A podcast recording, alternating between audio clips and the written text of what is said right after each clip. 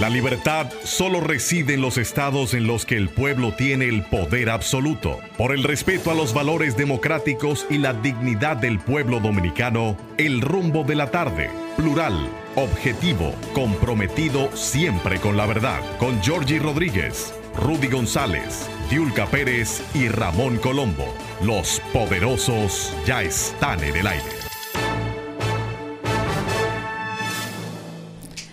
Muy buenas tardes, aquí se inicia el rumbo de la tarde por Rumba 98.5 FM. Rudy González, Nelson Encarnación y una servidora Olga Almanzar les acompañarán por las próximas dos horas a analizar todo lo que acontece en este hermoso país, República Dominicana y donde quiera que acontezca la noticia. Bienvenidos también. y un ching más para allá, como dice Luis José Germán. Hola, poderosos, bienvenidos. Bueno, buenas tardes. ¿Tú sabes cuál es la diferencia? Buenas tardes, amables oyentes y televidentes. Rudy, Olga, mejor Olga y Rudy. ¿Sabes cuál es la diferencia entre la República Dominicana y todos los demás países? Que, que aquí uno... Que aquí nosotros no somos extranjeros. En el único que no somos pero, pero lo creemos suizo a veces. Bueno, esas desviaciones. Son, debilidades. Debilidades pequeño burguesa. ¿Te acuerdas, Rudy? Ah, sí, sí. Una pequeña burguesía. El dominicano es recursivo. Yo siempre he dicho que no hay una cosa que, que identifique más al dominicano que la creatividad que tiene. Y la forma peculiar. ayer veía un video en YouTube precisamente de un alemán, de esos youtubers, influencers que vienen aquí con su celular y comienzan a, a vivir la experiencia de la República Dominicana y la verdad es que la forma en que la gente trata a los desconocidos, sin saber quiénes son, con la misma amabilidad, y ven, siéntate aquí, ven, vamos a comer, ven, si comete una empanada. Si son blancos, ¿eh? bueno, pero es muy bonito porque uno casi siempre se involucra en el tema de la noticia y por lo general las noticias no son cosas positivas o muchas veces se le da poco espacio a los temas positivos que pasan, que sí pasan, y ver ese tipo de, conductas en el dominicano le hace a uno recordar que nosotros como pueblo somos una cultura con muchas cosas positivas y que si empleásemos toda esa intención, toda esa buena intención y todo ese buen accionar que tenemos con, con incluso con desconocidos, con turistas y con incluso con el vecino, eh, lo hacemos para otras cosas. Si realmente queremos, podemos lograr cualquier cosa, cualquier cosa por difícil que sea. Un día yo vengo y le digo, me encuentro, buenas tardes señores, me, encuentro con una, estoy en una, una cafetería, me encuentro con una joven como de 6'2, fuerte, y le digo yo, ¿te parece que juega con las reinas del Caribe? ¿Cómo hago? Yo no soy dominicana. Digo, ya me extrañaba a mí que una gente tan pedante fuera dominicana. Dame un café. Oye, la muchacha, porque había varias gente, se le cayó la cara por la vergüenza. Ay, escúcheme, señor. Ni, ni siquiera la volteé. ¿Cuánto es el café? mi café? El dominicano es agentado, el dominicano es contentoso.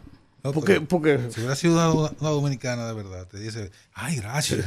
Ya quisiera yo. Claro, ella, ella pero se cree como que, ¿tú me entiendes? Entonces, pero ahí está la diferencia nosotros, incluso las mujeres, con los hombres propasados, porque hay hombres propasados y hombres que simplemente halagan la belleza de una mujer, lo que sea, pero con, los hombres propasados, incluso, prefieren darle de lado y no echarle una grosería. Porque hay un halago interno que se siente que le están halagando, no quiere corresponder a eso para evitar interpretaciones o situaciones muchas veces, pero lo tragan. Entonces hay otras gentes que no son así, que quieren mostrar una supremacía que no tienen. La supremacía está en el don de gente, en el don de gente, en la forma de usted expresarse, ya usted va ganando terreno. Wow, me encantó esa frase, me encantó eso, señores.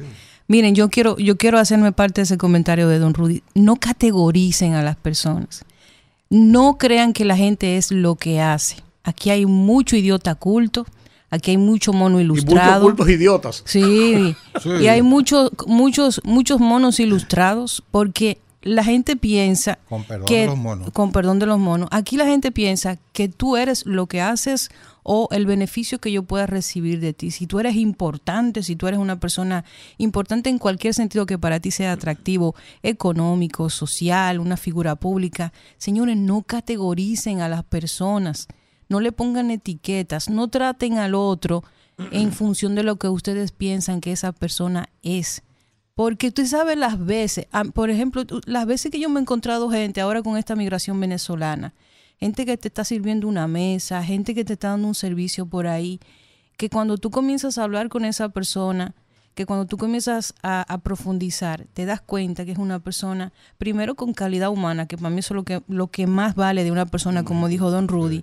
Y segundo, es una persona capacitada, inteligente, preparada, que está simplemente en una coyuntura, que está en un momento específico de su vida, en donde sus circunstancias simplemente le, le empujan a ganarse la vida honradamente y que esa persona tiene que obviar quizás todo el esfuerzo que tuvo que hacer para llegar a su nivel de preparación simplemente para subsistir. La gente no es lo que hace, en el sentido de en lo que se desempeña. La gente es su educación, la gente es eh, lo, que, lo que le caracteriza, su personalidad, su, su forma de tratar con, con otros seres humanos. Para mí eso es lo más importante. Y ojalá y que la gente entienda eso, porque aquí hay mucha gente que piensa que, ah, no, que fulanita de tal, aquella, no, ah, no, eso no importa, es un muchacho demandado. Yo cojo ese comentario para empatarlo, empalmarlo con el caso de nuestros compatriotas, en- básicamente en los Estados Unidos, particularmente en Nueva York. Tú te encuentras en. Yo he frecuentado un lugar que se llama el Club de- Deportivo Dominicano. Ahí bailanzón, hay un- una chercha, ¿verdad? Propia de los dominicanos. Y tú te, encuent- te encontrabas allí o te encuentras en una mesa con taxistas, gente que trabaja en una bodega, trabaja en un supermercado, trabaja en una factoría, en New Jersey, que tiene que levantarse a las 4 de la mañana, haya nieve o no, a cumplir un turno. Y se entablan como- co- conversaciones colectivas. Y tú, de repente, todo lo que está ahí, o es abogado, es ingeniero, es cualquier profesión, excepto médico, porque los médicos allá encuentran, si, si logran pasar el, el llamado foreign, que es un que es una piedra del examen, se insertan como médicos. Pero ahí está cualquier profesión. Están trabajando cuestiones, lo que pueden conseguir. Y cuando yo me encuentro aquí con un extranjero mexicano, un venezolano ahora que viene, que, hay muchos aquí, o cualquier, de cualquier otra nacionalidad, que mira, yo, yo soy, soy ingeniero en Venezuela. Yo soy, soy abogado en Venezuela. Y otras, y otras, y otras profesiones. Yo sencillamente lo, lo categorizo en la misma situación que están los dominicanos en Nueva York. Que han emigrado por una situación particular, una situación económica, tanto en cualquier parte del, del tercer mundo, que se ven obligados a abandonar el, el territorio donde nacieron por una por un apremio económico. Ujú. Pero gente de calidad, Claro. profesionales. Entonces, no, como tú dices, Olga, no denigre No categorice. a nadie porque sea un extranjero. Mire, No. un extranjero anda por aquí, a lo mejor es un delincuente. No, no estereotipe, que eso es bastante desagradable. Y además, Uno se sorprendería, don Nelson, la cantidad. A mí me gusta mucho eh, eh, entablar conversación con gente desconocida, porque siempre es una sorpresa. Y como uno vive una vida rutinaria, a veces uno quiere salir de esa rutina a través quizás de un contacto primario con una persona que uno desconoce. Usted no se imagina las veces que a mí me ha tocado. eh, yo yo he trabajo en cuatro medios diferentes. Las veces que a mí me ha tocado conversar con ese joven que, que hace cámara o el que pone el micrófono. Y cuando uno se sienta a hablar con gente a veces así de la nada, que uno se da cuenta de la calidad, las condiciones que tienen esas personas, la inteligencia natural, la capacidad de análisis y tú dices, hay talento donde quiera. Entonces yo veo a veces gente que entra a un sitio y categoriza de manera automática, de inmediata, a la gente por lo que hace, ¿ok? aquí, como viste. sí, o como viste. aquí hay, aquí hay un sesgo muy grande por con vincular la imagen, incluso en marketing político, en marketing político, en las ocasiones que me ha tocado trabajar manejando imagen, en marketing político hay un tema que se llama el manejo del poder, el lenguaje del poder, que está vinculado directamente con la apariencia de la persona. Y cada cultura tiene índices mayores o menores de ese parámetro. En República Dominicana, los índices en los que la gente vincula la capacidad o el poder de una persona relacionado con su imagen, los índices son altísimos, hay un sesgo. Y si tú no eres capaz de traducir ese lenguaje de poder a tu imagen, tú puedes ser Einstein y como quiera la gente te va a percibir de forma distinta, porque aquí lo que vende es imagen, aquí ese, ese lenguaje de poder está directamente determinado con sobre todo lo que se vincula al poder económico. Entonces la gente tiene que dejar de categorizar a las personas. Incluso en, en, comercios, en negocios pasa mucho eso. Entonces yo creo que eso es parte también de un, de un proceso que el dominicano tiene que comenzar a dejar. Nelson, que vivió muchos años en Nueva York, entiende muy claramente el ver un ejecutivo, un alto ejecutivo de un banco, de una compañía importante, andando en el tren para llegar a su, a su cosa, con una mochila, aunque me lleve esa corbata, y tenis. Y tenis. Porque es más cómodo para andar en eso, y cuando llega a la oficina se quita los tenis y se pone unos zapatos. Eso de la imagen se produce mucho entre grupos de países o de gente de países tercermundistas.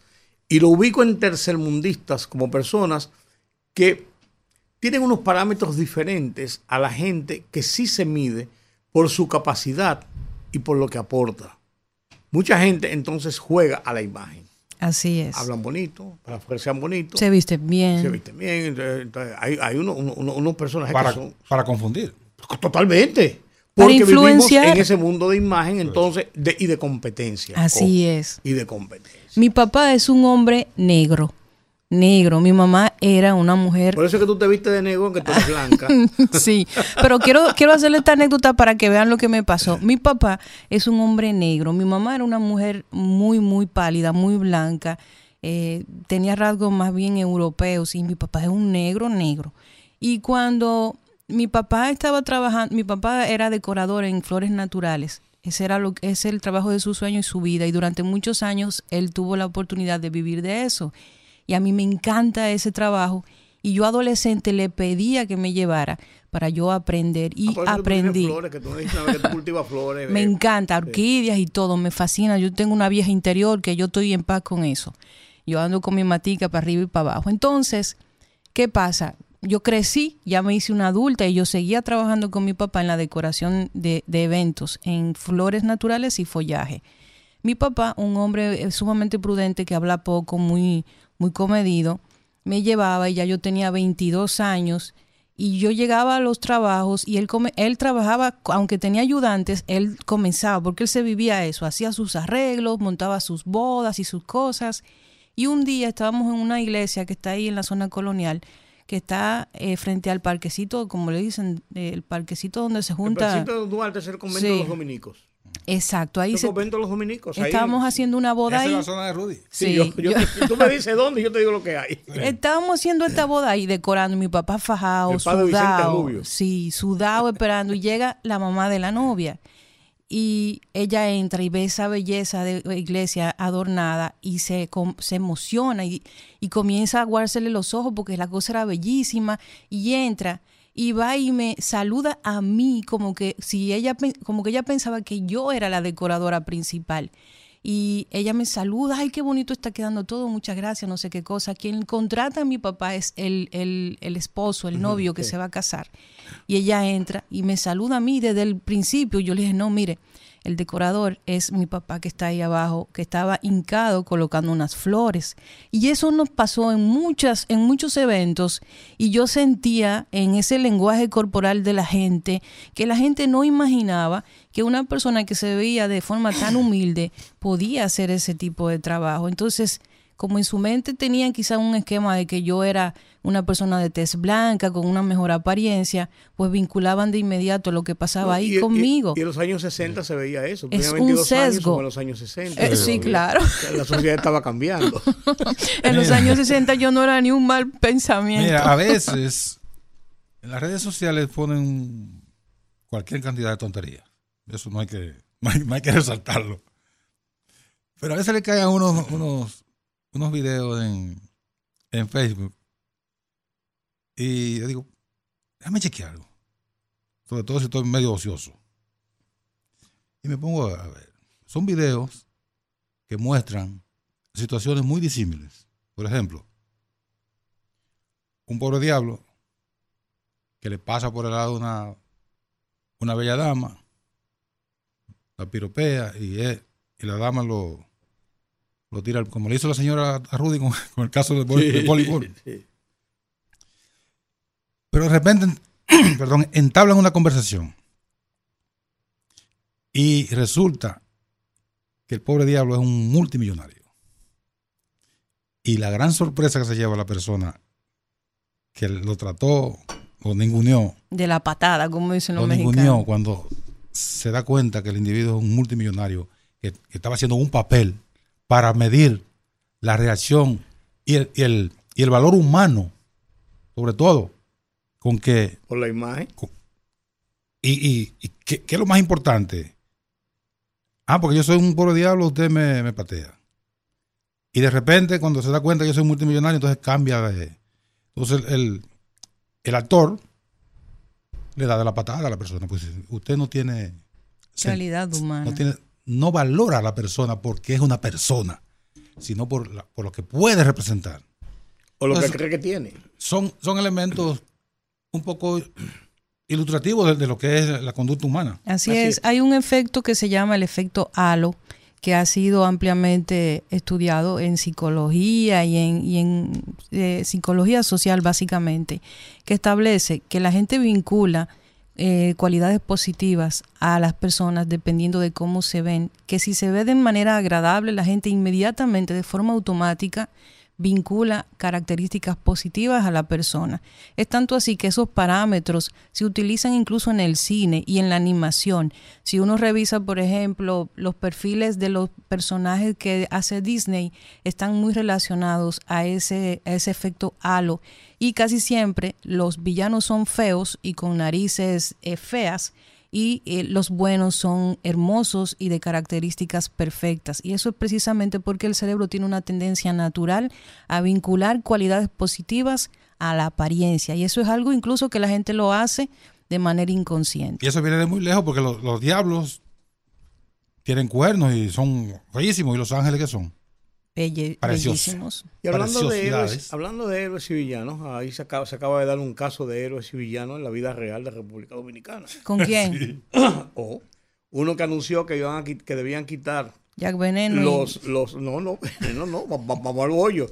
Uno que, que, anunció que debían quitar los subsidios o, los, o las aportaciones del Estado Dominicano, del gobierno, a las enfermedades, a cubrir las enfermedades catastróficas. Al programa de alto costo. De, alto costo. no, No, lo ponga así, porque entonces... No, no, porque hay que decir de alto costo.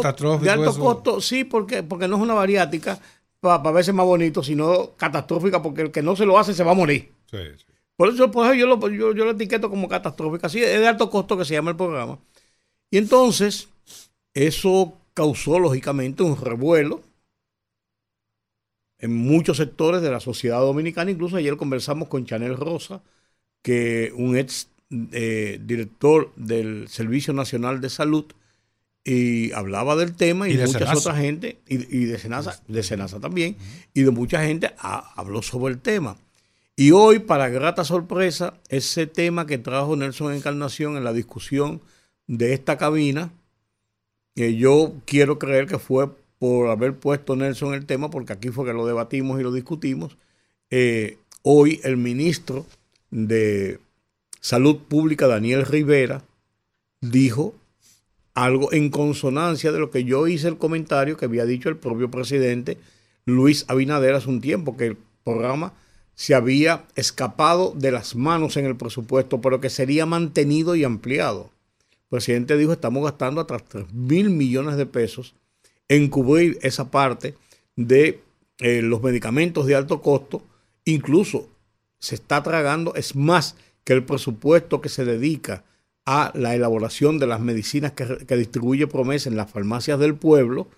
Y él dijo, pero con todo y eso, ese es un programa que hay que mantenerlo y ampliarlo. Entonces el ministro Daniel Rivera ha dicho en la mañana de hoy, mira, eh, el, planteamiento que nosotros tenemos es llevar esto a, una cobertura de, ¿cuánto fue? De ciento, de, ¿cuánto fue? De llegarlo hasta 16 mil personas.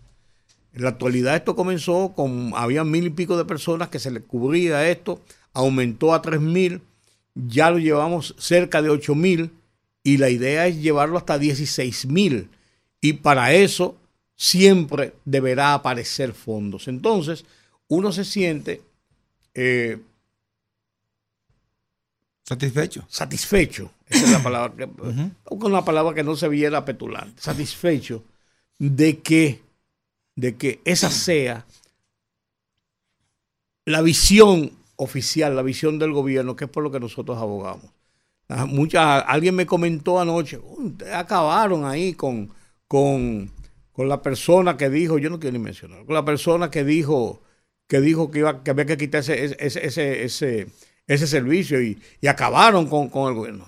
nosotros mostramos nuestra aspiración de que eso se mantuviera y se ampliara incluso siguiendo lo que había planteado el propio presidente de la República. Y hoy por la mañana llamé a la persona por teléfono, ¿viste lo que dijo Daniel Rivera? ¿Qué dijo? Te lo voy a reenviar por Twitter ahora, por, por, WhatsApp ahora. Me llamó la persona para atrás. Ustedes tenían razón, porque él había oído el comentario de nosotros. Entonces, la aspiración de, de la sociedad es tener autoridades que respondan a sus necesidades y eso indudablemente es una necesidad, una necesidad vital. Y si eso lo contrastamos con el tema de los 40 millones para la obra de las mariposas, que eso lo vamos a analizar después de la pausa, eh, uno se queda entonces con la boca abierta.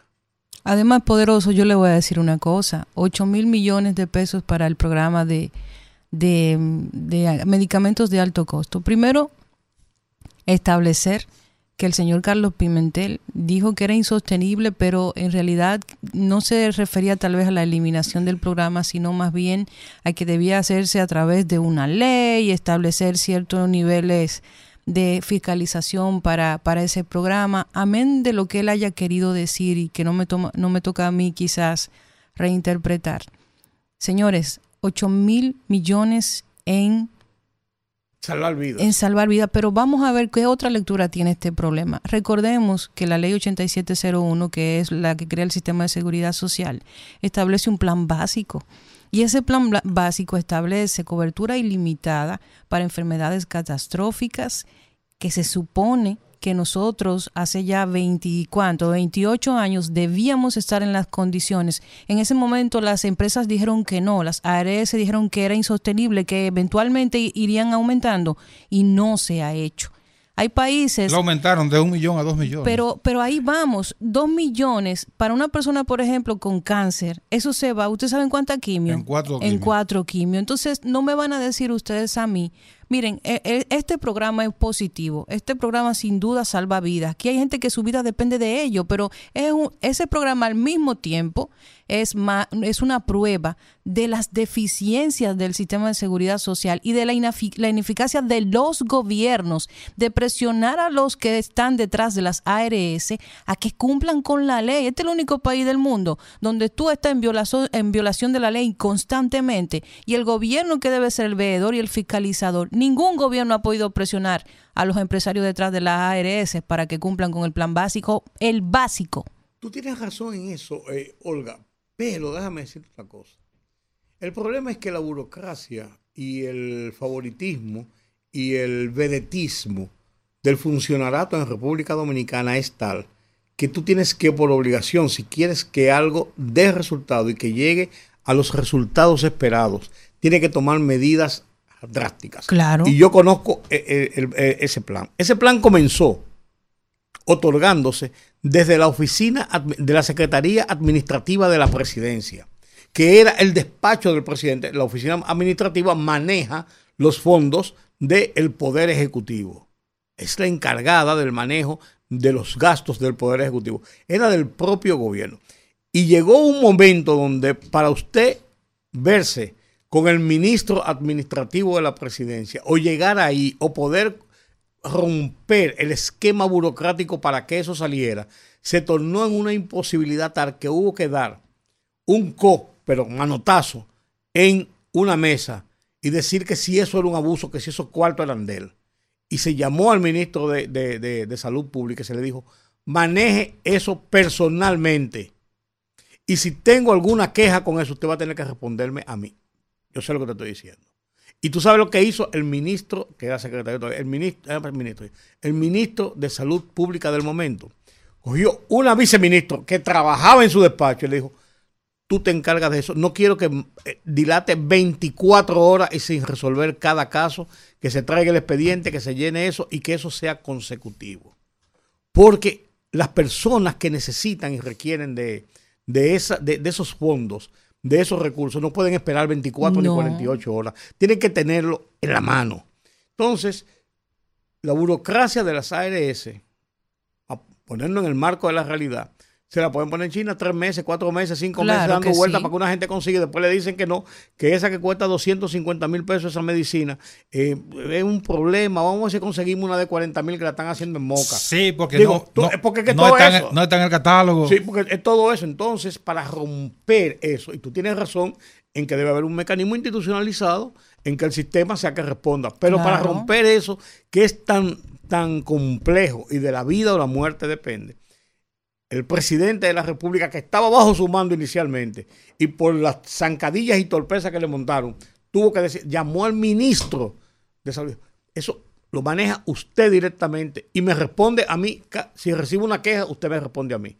Así, con esos términos fue, y el, y el ministro nombró inmediatamente a una gente de su despacho y le dijo, no quiero un, un, un caso de esto dilatado por ninguna burocracia ni por lo que Lo que haya que esté completo, que le falte, búsquenlo ustedes y resuelvan. En esos términos. Entonces, por eso vemos que hoy todavía, em, eso debía estar en Senasa. Sí. Eso debía estar en, la ESNS, ¿no? Porque lo que es el ministerio, el ministerio lo que hace es que traza las políticas de claro que sí. No de resolver problemas individuales. Por eso le quitaron eso. para eso se dividió. De estar nombrando eh, enfermeras y, médicos en los hospitales. Y, de, que está equipando hospitales. Por eso se le quitó eso, porque debe ser el, el organismo que trace las políticas sanitarias del Estado dominicano.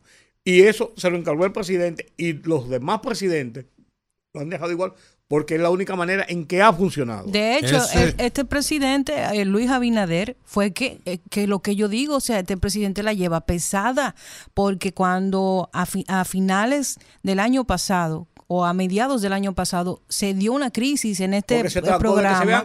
Eh, ¿Entiende? El, presidente tuvo que ir presencialmente, reunirse y dice, no, mira, vamos a extender la cobertura y vamos a darle uno cuarto a este programa. están aquí, hay que buscar los fondos. Entiende, entonces yo, yo realmente entiendo esa parte que usted dice, estoy completamente de acuerdo. yo lo digo porque ¿Eh? conozco el caso. No, y yo tengo el caso, por ejemplo, de, de una persona cercana a nosotros, Ramón Fonder, que estuvo eh, en el momento en que se dio la crisis, estuvo al pie del cañón eh, trabajando para el grupo de personas que había afectado por el tema del trasplante y que eh, son personas que no pueden vivir sin un medicamento y la gente que no tiene acceso. Entonces a mí me duele, ¿sabe por qué? Porque nosotros tenemos un sistema de seguridad social que debería responder y nadie me va a decir a mí que porque en un periódico dice que lo aumentaron de un millón a dos millones, eso es una, eso es una buena noticia, no, eso son migajas, porque la ley lo que dice es que debe ser ilimitado.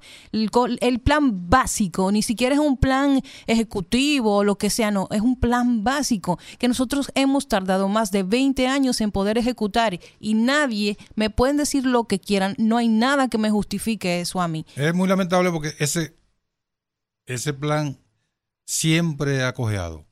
Sí. Lo que Rudy refiere es por un, caso específico, pero es que eso se ha generalizado. La gente que, depende de eso para, para seguir viviendo se encuentra con que, como tú señalas, se terminaron los fondos. Es bueno, que, lo, que la licitación no ha salido. Que compras y contrataciones tienen retenido el expediente porque bla, bla, bla. Cualquier cosa. A, veces, a veces por tonterías. Mientras la gente está esperando que le suministren ese medicamento para a veces paliar, porque a veces es un paliativo. O para poder mantenerse vivo por un par de meses más. Claro, porque al final es una, una enfermedad de, desenlace casi seguro. Sí. Pero hay que luchar hasta, hay el, que luchar hasta, el penúltimo día. Eso es así.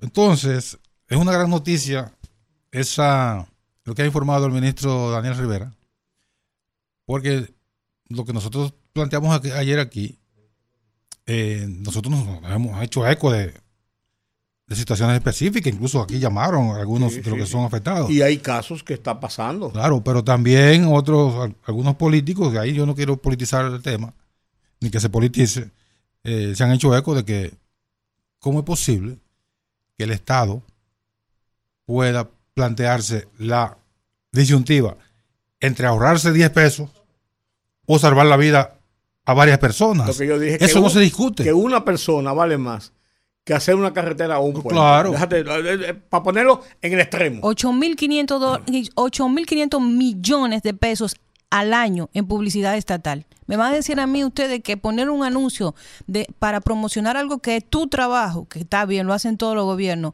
pero tú me vas a decir que eso es más importante que los 8 mil millones que se gastan en este programa. Y 40 millones en 6 horas. Regalado. Vamos a la pausa.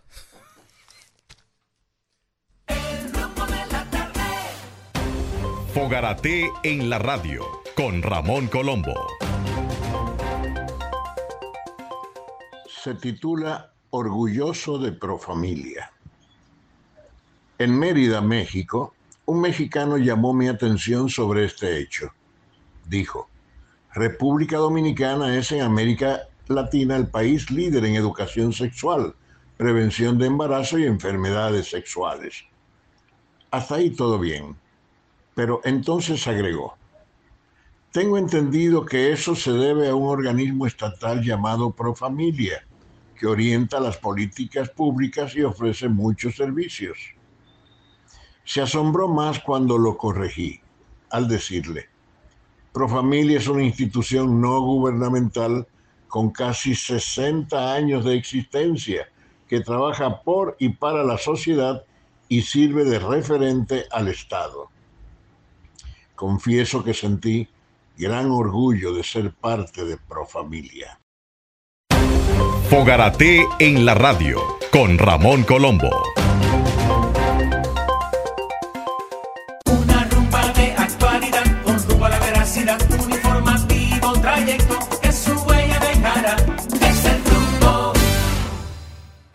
Y aquí seguimos en el rumbo de la tarde. Y si usted quiere hacerse parte de la conversación, pues llámenos 809-682-9850 si usted quiere dar sus opiniones respecto a este tema de eh, la seguridad social dominicana, el tema del programa de, de ah, medicamentos de alto costo, pues comuníquese con nosotros que en este tramo del programa vamos a sacar sus llamadas. Porque también hay que entender, y yo quisiera, ojalá, que manejemos este tema desde el punto de vista, manejemos este tema, desde el punto de vista de lo que significa para la salud de una persona y no de la parte política, porque los políticos se aprovechan para criticar al gobierno. Claro que sí, no, no desde una perspectiva política, sino humana. Una llamadita. Buenas, rumbo de la tarde. A mí lo que me dolió fue que Carlos Pimentel diga que viene de la sociedad civil, diga que ese plan hay que eliminarlo yo realmente me sentí decepcionado, porque esta gente cuando estaban en la oposición hablaban de un mundo de ilusión y fantasía, y ahora que están en el gobierno parecen una, una copia exacta de lo que era el gobierno anterior. Y mira que en eso materia de ayuda a la gente con el gobierno morado, tanto el de Lionel como el de Danilo, ayudaron a mucha gente. Pero mira, para ser justo, Carlos Pimentel no dijo que había que eliminarlo. Él dijo que era insostenible y entonces se interpreta que no puede ser mantenido y que debe ser o limitado o eliminado. Pero él no dijo, él no usó la palabra eliminarlo, sino insostenible. Lo que indicaba prácticamente que no debía ser aumentado como se estaba planteando. Porque hay que ser justo también. Si, tú, si tú en tu casa dices que la cena es insostenible, mañana yo pienso que no voy a cenar. No hay cena, no hay cena. No, pues, no, lo que lo que en vez de en vez de ser en vez de comer jamón, come salchichón. Eh, no, mira que lo que pasa, como está de moda la deconstrucción del lenguaje, ¿verdad? Eso es un mensaje directo eh, tú eres un, tú eres un zorro de mar. Sí. Acuérdate. Sí, yo quiero, yo quiero tratar de ser justo. Sí, pero realmente, mira, yo me siento, yo trabajé en la campaña y, en, y, tuve 12 colegios electorales a mi cargo. Yo tengo una decepción de esta gente. Óyeme, que esto no tiene madre. Yo no sé cómo las encuestas dan que ganen primera vuelta, pero el tiempo será nuestro juez. Gracias. Muchas gracias a ustedes por la sintonía. Bueno, ya saben, pueden comunicarse con nosotros. Sería interesante no, no politizarlo. Por eso sí, porque Entonces, pierde la esencia de, un, de, lo que estamos hablando, de que es un programa de interés público por la situación que representa. Otra llamadita. Buenas tardes. Adelante. Muy, buenas tardes, Lady Sanger. Dinos, Rafael. Te cuento, Rudy, que la salud pública no existe. Porque lo que existe es la salud, la salud mental, los médicos, la medicina. El problema de dominicano es que volvemos a lo mismo, ¿eh? que es que todo ese bolle de, salud se lo lleva la mafia política entre las uñas. El gasto que esa gente tienen ahí, malos médicos, que muchos de ellos tienen dos y tres turnos y van a relajar ahí. Donde se necesita un médico hay diez. ¿Qué es lo que tenemos que hacer nosotros? Ustedes saben, poner a la venta todos los hospitales públicos. Y entonces salir de todas esas ARS que son unas mangas de asaltantes y entonces agarrar y abrir el mercado de seguro y hacer un seguro estatal bien hecho y entonces ahí el dinero va a rendir porque hasta que eso yo estoy diciendo nada que no se puede hacer eh, aquí así lo que yo estoy diciendo es que aquí así, aquí no, eh, y el gobierno no tiene hospitales, son todos privados. Entonces, ¿qué pasa? Nosotros estamos gobernados por una manga de zurdo ahí, que lo que va que su norte de ellos es el manifiesto comunista. porque eso es un asunto de zurdo. Pero para hacer eso, Rafael, habría que hacer una revolución completa en el sistema de salud en República Dominicana que no se puede hacer en, como está aquí de la noche pero Luis, pero Luis es zurdo. La, mafia política no va a permitir eso porque es que le está cortando su, su búsqueda. Y ahí es que esa gente, óyeme, ellos no van a hacer eso. Es lo mismo que, el, eh, el curso forzoso. Si, si la gente no como en el Ecuador, la gente del Ecuador fue que dijo no queremos usar el sol. Aquí tráeme dólar. Aquí no, hasta los limpiabotas te desechaban el dinero. La mafia política nunca, ellos van a querer que tú sigas y sigas y sigas porque ese es el negocio de ellos. Entonces eso es lo que está pasando con nosotros. Es la población que tiene que ponerse los pantalones con esta manga de asaltantes que nos están gobernando a nosotros desde hace rato. Y entonces eso estamos en lo mismo. Entonces, por otro lado, Lady San Germán, por otro lado, Rudy, Colombo, tú no te hartas de promover la profamilia. Yo ahí te hice ir de ahí. Yo, yo te dije a ti, te demostré con la data que Profamilia cogió un millón de dólares de Plan Parenthood. Pero que Colombo no sabe lo que es Plan Parenthood tampoco. Colombo, tú no sabes lo que es Plan Parenthood. Ustedes los comunistas no saben nada. Ustedes lo que saben es destruir la nación y la economía y hambriar a la gente. Y, y proclamar teorías que no han resultado de ningún lado. Porque lo de ustedes es el gobierno ahí para a pisotear a todo el mundo y esclavizar a todo el mundo, que son lo de ustedes, no joda. Muchas gracias, Rafael. Buenas, rumbo de la tarde. Buenas tardes, poderoso. Saludos. Hola, ¿qué tal? Eh, yo no tengo por qué hacer apología del señor Carlos Pimentel porque me pareció desacertado eso que dijo, sobre todo porque está fuera de su ámbito de acción. Sí. Pero siendo justos, lo que él dijo que el programa era insostenible y que debía ser financiado por las ARS. Sí. Algo que tal vez no se logre porque esa gente tiene eh, cooptan muchas decisiones que se toman en el Consejo Nacional de la Seguridad eh, Social por el tema del veto que tienen pero realmente eso fue lo que le... Gracias, poderoso. Cómo no, muchas gracias. Gracias a usted por la sintonía. Buenas, Buenas. de la tarde. Oye este poema. Ajá. Toda persona tiene derecho a la seguridad social. Sí. El Estado estimulará el derecho, el desarrollo progresivo de la seguridad social para asegurar el acceso universal a una adecuada protección a la enfermedad, discapacidad, desocupación y la vejez. O sea que al limitar ese ese plan es una violación a la Constitución de la República Dominicana. Gracias. Gracias por la sintonía. Lo mismo, que, lo mismo que quitarle el seguro de salud a la gente retirada. Cuando, más lo más se necesita. Adelante. Ay, gracias, gracias. Fíjese, yo eh, oí el, el, la entrevista a, a ese joven y realmente el- la persona que acaba de hablar dijo exactamente lo que él dijo, que quien debía costear todo ese dinero es, es la gente que, que está recibiendo dinero de todo el que paga un seguro. Realmente es muy penoso que usted pague un seguro todo toda su vida y que cuando a usted le dé, sin usted estar esperando, una enfermedad catastrófica o necesita un trasplante y ese tipo de cosas, ellos ellos simplemente digan, ah, no, yo no puedo, eso no está dentro de mis responsabilidades y todo el dinero que usted le ha dejado a ellos, ¿qué se hace?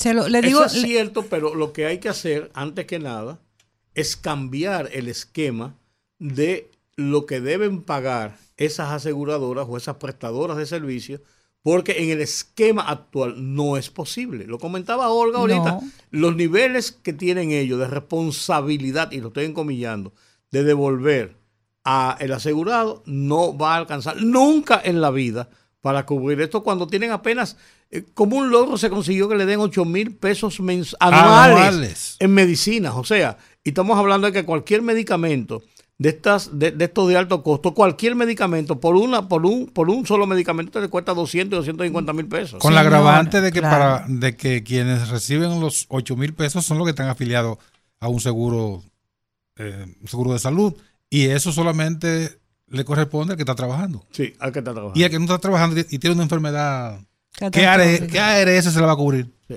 Bueno, Senasa ahora, bueno, que, que ha afiliado mucha gente. la incluso paletera, la única. la paletera Que viene siendo Doña lo mismo. que Chucha. viene siendo el Estado. Línea internacional, buenas. Eh, sí, buenas tardes. Adelante. Eh, mira, me quiero referir a Rafael. Una falta de respeto. Cada vez que él llama, le falta de respeto a todos ustedes. Él no hace un diálogo constructivo. Yo recuerdo cuando don Rudy vino de la operación el primer día, le faltó el respeto a don Rudy. Y cada vez que llama, hace con ustedes lo que quiera. Alguien tiene que intervenir en que él proteja su lengua, porque es que está ofendiendo a tres profesionales Sí. que no son cualquiera. En fin, que él tiene que tener más respeto sobre ustedes, porque solamente él, él quizá atreve a hablarle, echar coño, echarle decido a todos ustedes. Así que mucho respeto, Rafael, y feliz tarde. Gracias a usted por la muchas sintonía. gracias. Nosotros lo que tratamos es de ser todo lo tolerante Tolerante. posible, pero usted tiene razón en muchas cosas lo que dijo. Buenas, rumbo de la tarde. Hola, Hola, Hey, Jacqueline. ya, ¿qué, ¿qué hay? ¿y ustedes? Aquí por cabezadura. Ay, qué bueno. Miren, señores, yo creo que ese asunto lo han cogido para politizar. Yo me acordé de, de, de ese señor de Joseph Weber, que él decía, miente, miente, que algo queda. Definitivamente quedó y mucho. Porque nadie se ha enfocado en, en, en- en realmente en lo que Carlos Pimentel quiso hacer. Es verdad que hay que modificar la ley. A mí me consta eso. Porque a mí se me quedaron con todo el dinero que mi esposo le aportó a una AFP. Y todo eso es porque esa ley, después que llegó el PLD al poder, la descifraron, hicieron con ella lo que le dio la gana. Porque el PLD siempre ha querido aquí beneficiar a los empresarios y perjudicar al pueblo. Siempre lo han hecho, vendiendo todo lo que es del Estado, vendiéndoselo al sector privado. Entonces, que se callen la boca, que no hablen tanto, que no embromen tanto. Que total, ya nosotros sabemos que ningún político en este país sirve, pero el PLD sirve menos y tiene menos calidad moral para criticar. Entonces, este lo que tiene que hacer es fajarse a modificar esa ley, que yo también creo que no lo van a hacer. Porque esa gente que está en el Congreso, eso que están sentados en el Congreso, eso no van a hacer nada por nosotros. Porque lo único que a ellos les interesa es meterse el dinero que se mete en el bolsillo, ya sea de lo que se gana y de lo que reciben por detrás. Buenas tardes. Buenas tardes, Jacqueline. Buenas, rumbo de la tarde. Ay, no, no, no. Baja el volumen, baja el volumen. Adelante. Tiene que bajar el, volumen, mi estimado. Ah, sí, lo escuchamos. Sí. buena. Sí, le habla Clemente de aquí de Invivienda, Santo Domingo. Adelante, Clemente. Sí, nosotros, los únicos que, que no dicen lo que lo que hay que hacer son los que se llevaron el dinero del pueblo, que están devolviendo y están presos. Y, y, entonces, cuando usted devuelve un dinero, usted usted usted está, admitiendo que se lo robó. ¿Y por qué esa gente no no no no no no, no han devuelto todo ese dinero para la salud? No, lo tienen embolsicado y y lo y, y lo, demás están presos con grillo en la casa. Oye, qué lindo. Ahora quieren decir que, que quieren eh, lo que le queda, eh, si ellos vuelven al gobierno, que vendan los hospitales, se lo pasen a... Oye, pero qué, qué, qué descarados son, ¿eh? Muchas gracias por la sintonía. Buenas, línea internacional. Saludos de Puerto Rico. Mi ¡Ey, Aníbal, qué hay! Buenas. Estamos bien, estamos de maravilla. Qué bueno. Mira, todo con, con, esa, con esas declaraciones de, del señor Pimentel, parece como que él es una persona muy íntegra pero inocente. Y alguien le dijo, mira, toma, dite ese comentario que te la, te la, va, te la vas a ganar. Parece que él no, él no, él no, él no, él no se puso a averiguar de dónde vino esa notita que le dieron para que él la dijera para adelante. Y con relación a eso mismo, que, que yo me pregunto por qué le están dando como que tanta importancia a esas declaraciones que todo el mundo sabe que fueron insensatas, que fueron fue, fueron un, un bueno, ningún desastre normal. De este gobierno en, comunicación no me sorprende nada, un desastre. Pero si él no es la persona que dispone de los recursos para eso, simplemente está como un garante, un veedor de que el dinero se administre bien. Si él no es el ministro de Hacienda, tampoco es el ministro, el ministro de Salud, yo creo como que están aprovechando esto, dándole mucha cabulla para otra cosa. Porque él, nosotros tenemos que preocuparnos cuando él diga, aquí se violaron ciertos pasos, aquí se violaron estos reglamentos. Pero ya lo que, lo que él desee, lo que él quiera, lo que él piense, son otra cosa. Y, eso no es como para agrandarlo tanto. Él, una persona que habló de algo que no que desconoce. Y ya se le mendó la plana, ya eso no hay que darle tanta, tanta cabulla. Y, Sí, sí. Sí, ¿Puedo, comentar, ¿Puedo comentar rapidito lo que están hablando? El tema del principio de, de, la persona que humilla al otro. Adelante, adelante. Mira, usted tocó un tema muy importante sobre cuando estaba en Nueva York, que veía muchos doctores y abogados que se reunían, porque allá trabajaban lo que sea. Pero aquí en Puerto Rico pasa lo mismo. Pero muchas de esas personas también, cuando emigran, y malpasan como uno de abajo es que saben tratar entonces a las demás personas. Cuando ellos se, sienten en el papel del que ellos humillaron cuando estaban allá en la buena vida, aquí aquí una vez le toca el calma y saben lo que se sufre. Porque nuestro país nuestro país adolece de primeramente de educación de verdad. No esos tres grados que dejó que han dejado todos los gobiernos de gente que ni siquiera saben hablar, que van a los programas a decir que son licenciados en leyes y dicen las cosas aquellas que usted escuchó los otros días. Y en nuestro país también hay, muy, como que una hambre de enseñar, de decir yo soy. Usted ve que mientras más alapatroso, más cosas ponen en las redes de que, me, de que me comí un churrasco, de que yo como viste. Mientras menos, mientras más vacíos son ellos, más quieren que el demás sepa, la, demás gente crea y vea y sepa que ellos son o, fueron. y así mismo andan, andan juzgando Y lamentablemente eso con el tiempo, bueno, con mucha educación y, y dándole valor al ser humano, un poco, en 20 años podremos ver un cambio. Muchas gracias, Aníbal, por tu participación. Oigan, oigan, qué perla. Oigan, que, un momentito. Oigan qué perla. El expresidente Donald Trump dijo que la cocaína encontrada en la Casa Blanca era para consumo de Joe Biden y su hijo. Ay, Dios mío. Oye, qué desenfreno, ¿eh? Buenas tardes, rumbo de la tarde, adelante. Gracias, pero yo quiero hacer una denuncia en contra del gobierno. Adelante. ellos, ellos iniciaron la remodelación de la Duarte con París. Yo soy yo soy de transportista, yo contra una guagua. Mira, y eso está parado, parece que se le acabó el dinero. Y hay una calle que se llama la Juana Santitopa, con París hasta la Francisco, que eso me ha hecho gastarme casi 10 mil pesos. Yo, mío, yo quiero que alguien vaya por ahí y si, si ellos están esperando que la sea que la arregle, está bien que lo hagan, pero Dios mío, si ellos tienen dinero, no vamos a durar tres años con la Duarte con París así remodelando que me ayuden ahí en eso, si no la Juana para que la arreglen, si no que esperen que los la arreglen entonces.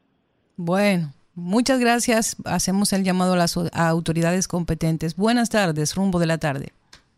Sí, buenas tardes. Adelante. José, José Jiménez de New York. Adelante, José.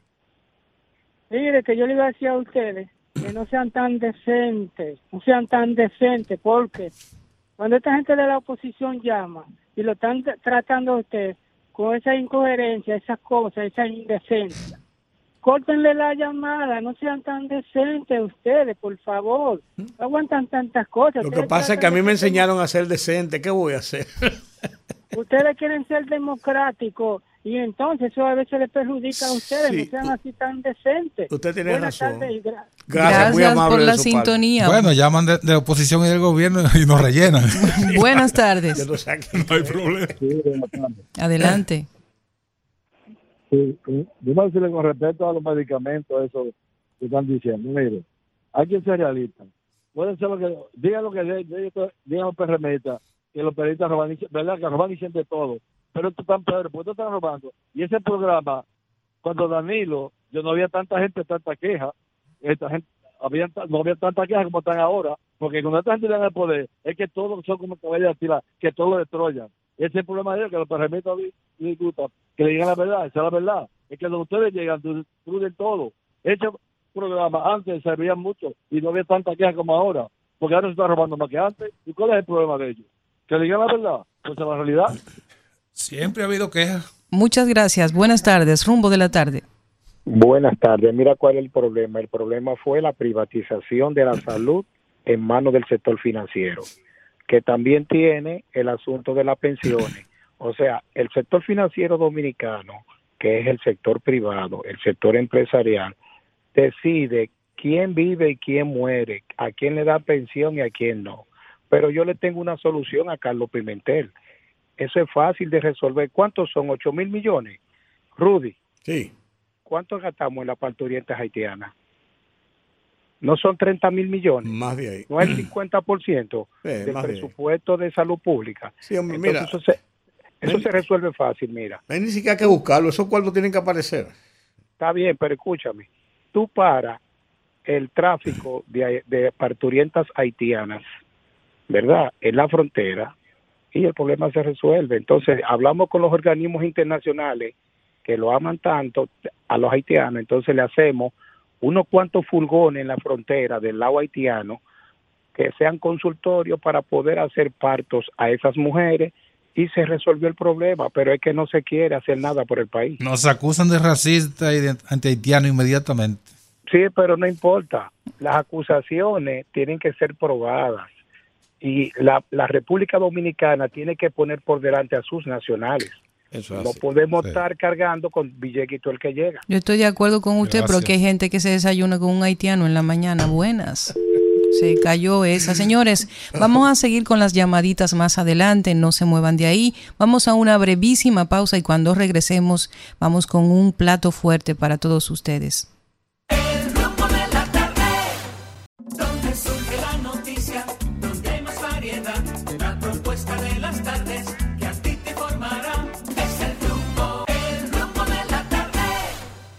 Gracias por continuar con nosotros aquí en el rumbo de la tarde. Si comenzamos a leer su currículum, nos vamos a coger las media, la media hora que tenemos para eh, conversar con él y oír de su voz algunas declaraciones importantes y algunas consideraciones sobre la vida política nacional, sobre la vida dominicana. Ministro de todo, usted lo ubica donde usted quiera. Andrés Navarro sencillamente es un dominicano profesional, arquitecto, también político. Un hombre que se, una de sus características ha sido, y recuerdo que trabajamos juntos en una ocasión, y una de sus características que lo adornaban era que era un hombre organizado y organizador, capaz de poner las cosas en su lugar y hacer que funcionen. Y ahora en la política es un miembro del comité político del PLD.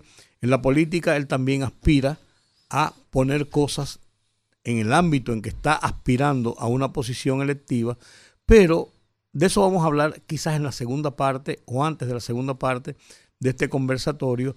Sería bueno, después de la bienvenida a don Andrés Navarro, eh, preguntarle a él directamente qué está pasando en su partido, cómo va el proceso de estructuración y de organización de los eh, aspirantes a ser candidatos en las primarias del próximo mes de octubre, cómo se va a manejar ese expediente y cuál es el ambiente que reina en el PLD. Muchas preguntas en una, pero que son, que son fáciles de ir, llevando a sí, cabo. Sí, así es. Gracias, eh, Andrés, por estar con nosotros. El, el, canciller, el ministro de Educación. Por eso digo, si, si lo ponemos a enumerar. El secretario general del ayuntamiento. Pues, bueno, es, es, precandidato presidencial también. Sí, él fue, él fue aspirante.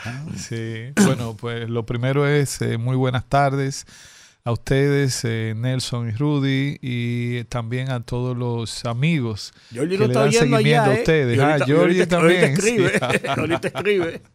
Sí, para mí es un gusto estar en este espacio. En, en, primer lugar, el PLD, ustedes saben que ha estado en estos años pues agotando un proceso de transformación, de renovación también en sus estructuras.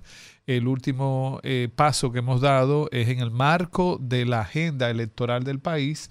Eh, eh, generar la, el registro de alrededor de eh, 4.057 aspirantes a diferentes posiciones electivas a nivel local en todo el territorio nacional. Ese proceso lo hemos concluido el fin de semana pasado y a, ahora todo el, el, tramo que nos queda de lo que es la pre-campaña, que ya fue abierta oficialmente por la Junta Central Electoral, con nuestro eh, candidato presidencial, Abel Martínez, estaremos agotando una agenda de eh, eh, trabajo territorial de manos de nuestros candidatos y candidatas a nivel de eh, distritos municipales, municipios y en el caso de los congresistas, ¿no? a nivel de las provincias y las circunscripciones.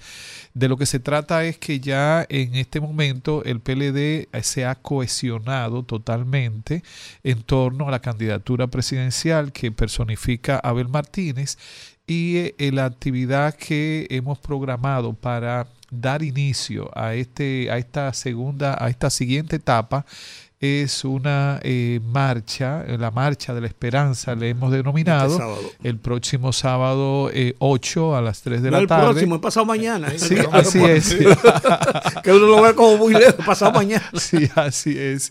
Y eh, lo de, la, la, pretensión del compañero Abel Martínez, de toda la estructura del PLD y también de muchos eh, sectores, organizaciones sociales, es que esta sea una expresión un llamado de atención fundamentalmente a las actuales eh, autoridades de eh, la necesidad de que actúen de manera efectiva respecto a los problemas más sentidos de la población. Hoy en día cualquier estudio que se haga de opinión de la gente va a reflejar como uno de los problemas medulares la situación de eh, la crisis económica, la situación del empleo y también de la inseguridad ciudadana. Entonces queremos llamar la atención respecto a esto. Hay una serie de medidas que el PLD, su equipo técnico, cada semana en una rueda de prensa, eh, dependiendo de las políticas públicas de que se trate, hace una serie de propuestas. No críticas simple y llanamente, sino propuestas.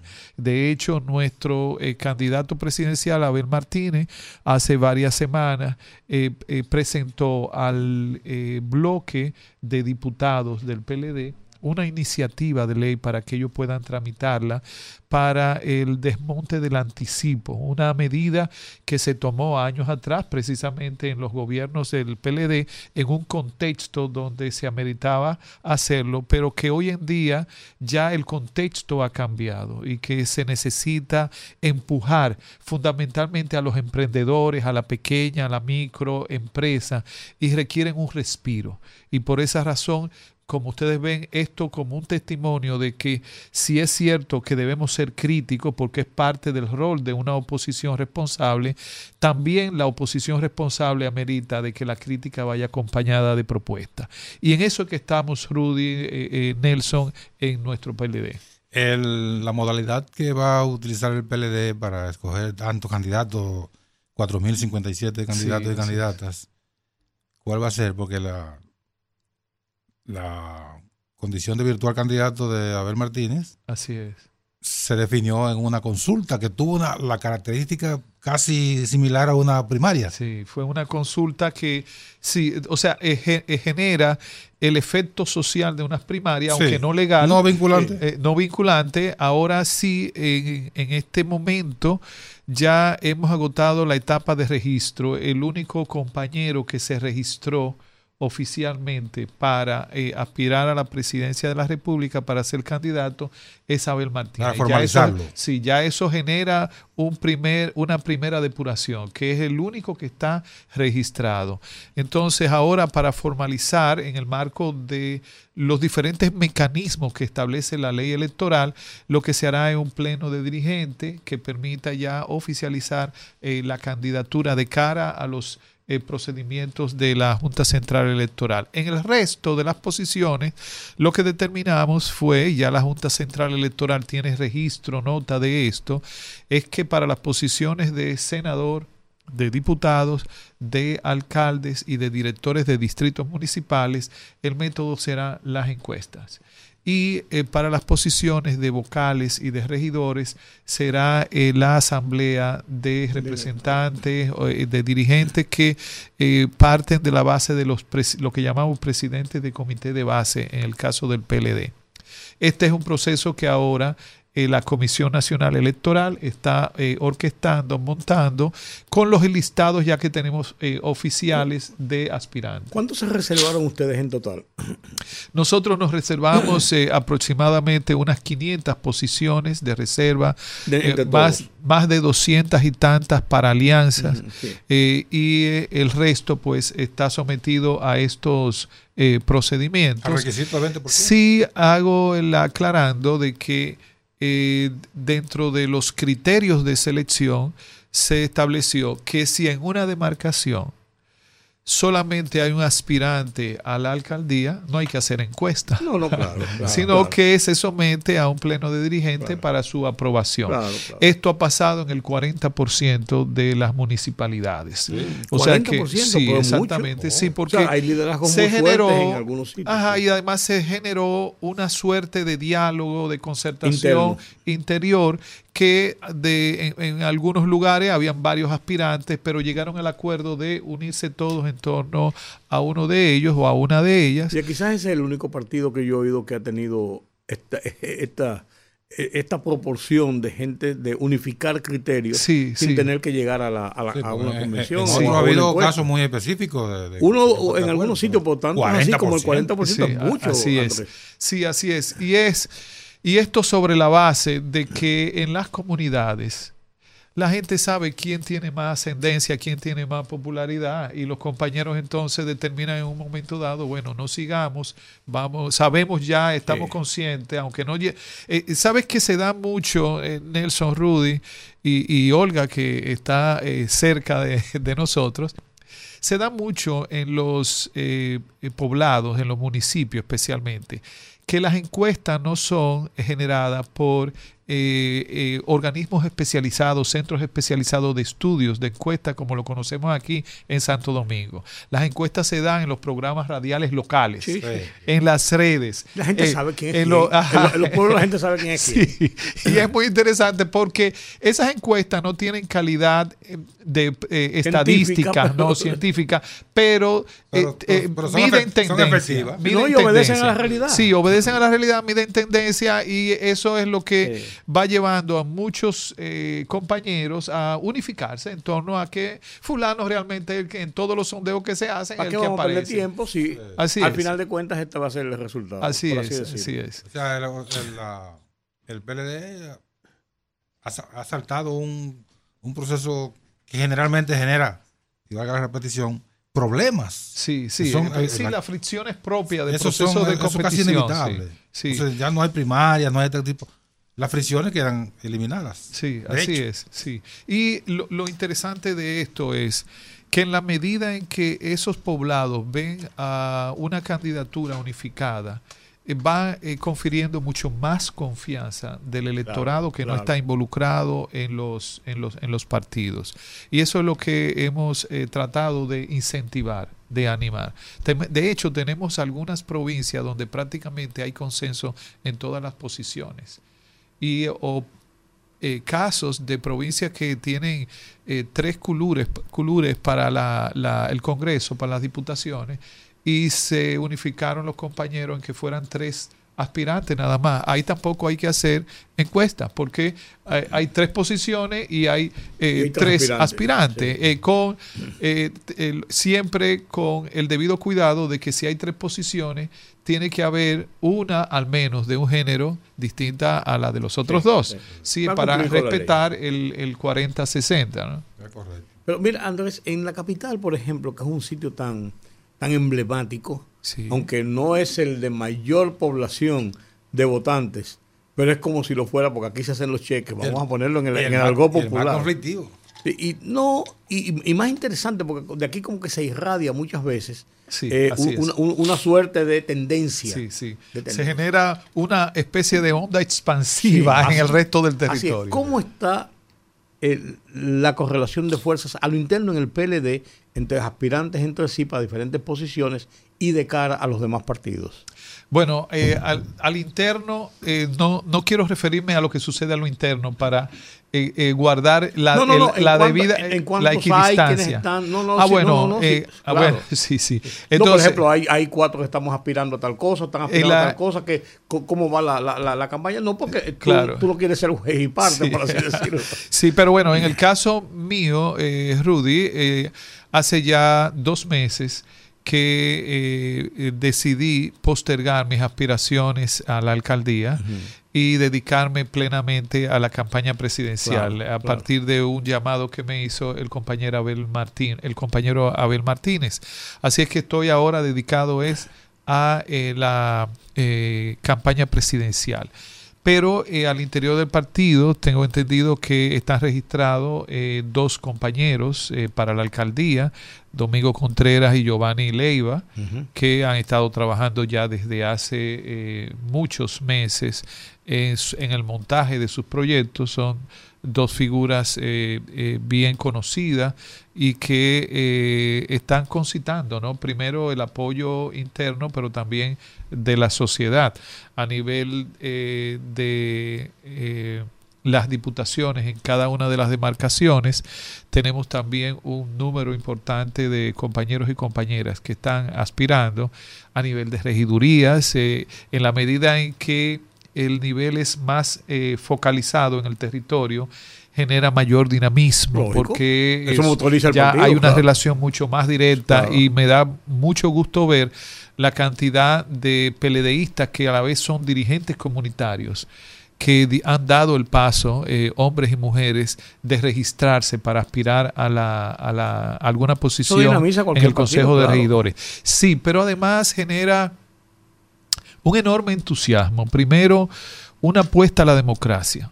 de gente que está trabajando mucho en las comunidades y que ve eh, eh, que la democracia, tanto interna del partido como el sistema democrático de nuestro país, le permite ir ascendiendo en el, en el servicio, en este caso en el servicio público. Y eso es, fascinante. Y cuando vemos a las mujeres, muchas jóvenes, que también están aspirando en, eh, eh, aquí en el distrito, pero también en todo el territorio nacional, eh, tú se te genera una enorme expectativa de lo que podría ser en los próximos años un sistema electoral democrático que induzca o que, o que garantice la paridad en las posiciones del servicio público, en este caso electivo. En las aspiraciones a senador por la capital. Bueno, eh, tengo entendido que se registraron el compañero eh, José Dantes, eh, también el compañero Rafael Sánchez Cárdenas, no sé si hay algún otro registro de compañeros, pero ellos no están registrados formalmente, sino que han estado corriendo, haciendo su trabajo, porque eh, la posición de senador fue reservada.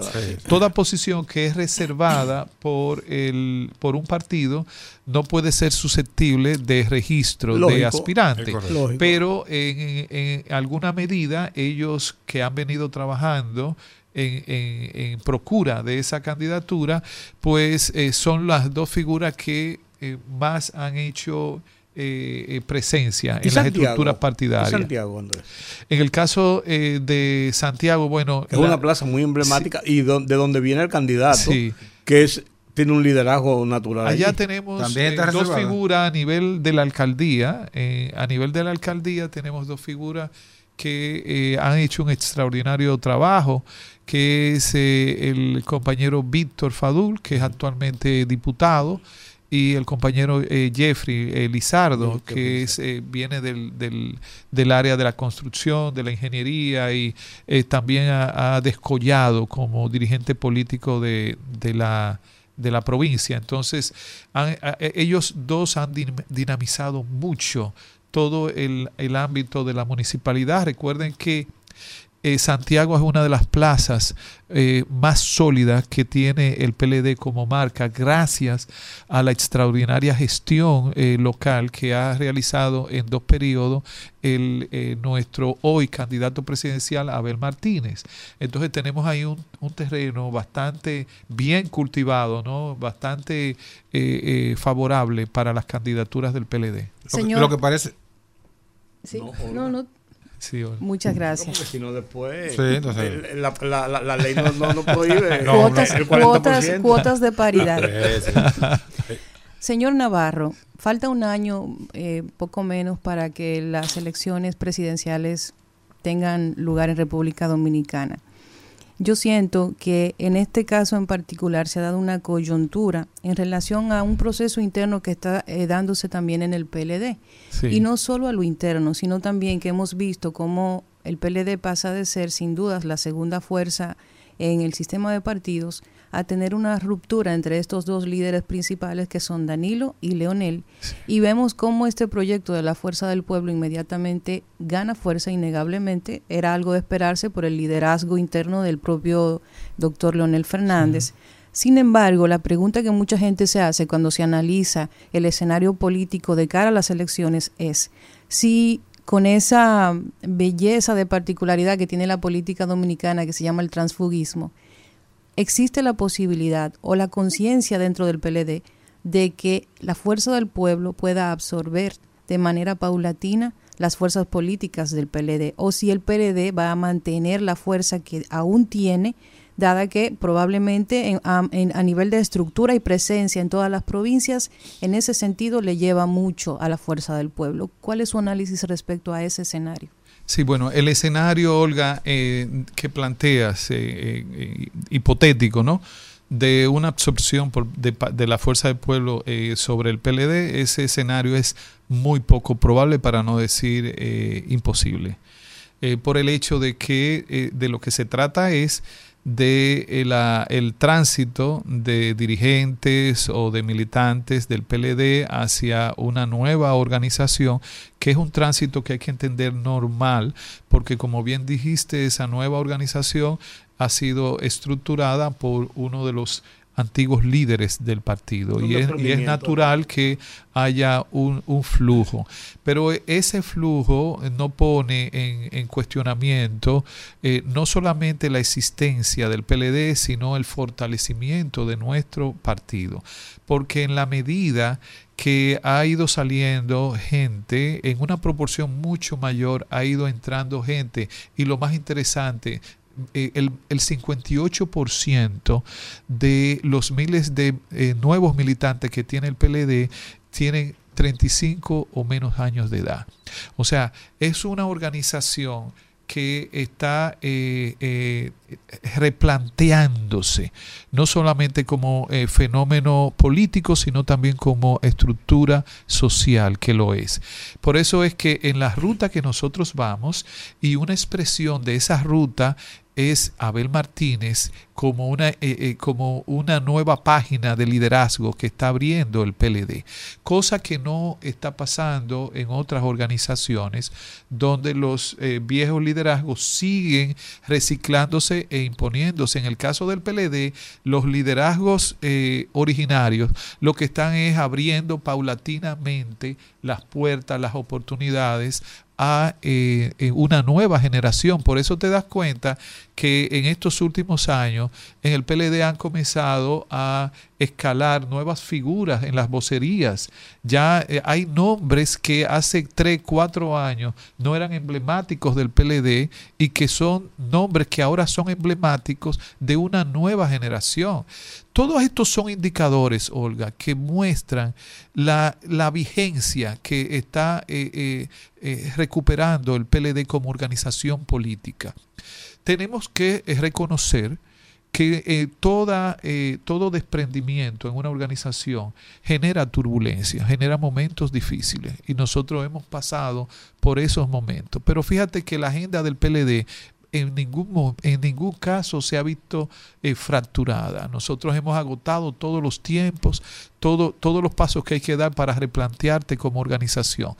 Yo, si te diría, el PLD es el mejor ejemplo de resiliencia en una organización política que ha tenido República Dominicana, por lo menos en su, en, su historia moderna, en los últimos 60 años. Y eh, esto también lo vamos a ir viendo con los resultados de las elecciones de febrero y con los resultados de las elecciones de mayo del 2024. Eh, estamos conversando con el arquitecto Andrés Navarro, una figura conocida, miembro del Comité Político del Partido de la Liberación Dominicana.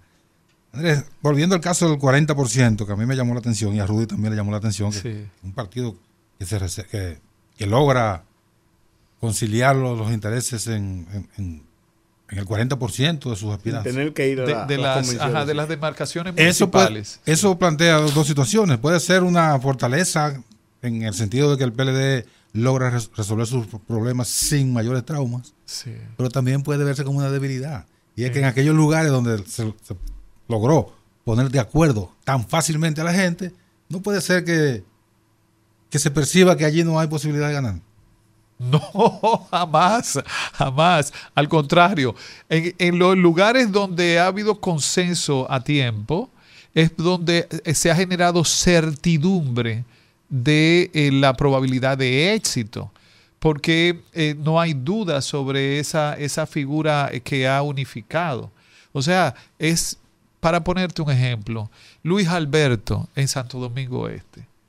Fue una figura, comenzaron varios a aspirar a la posición, pero llegó un momento en que esa figura fue concitando la confianza de toda la estructura partidaria de que tenía ganancia de causa y eh, a Luis Alberto eh, eh, va a ser la figura en el 2024, en febrero, que habrá que ganarle en, los otros candidatos de otros partidos.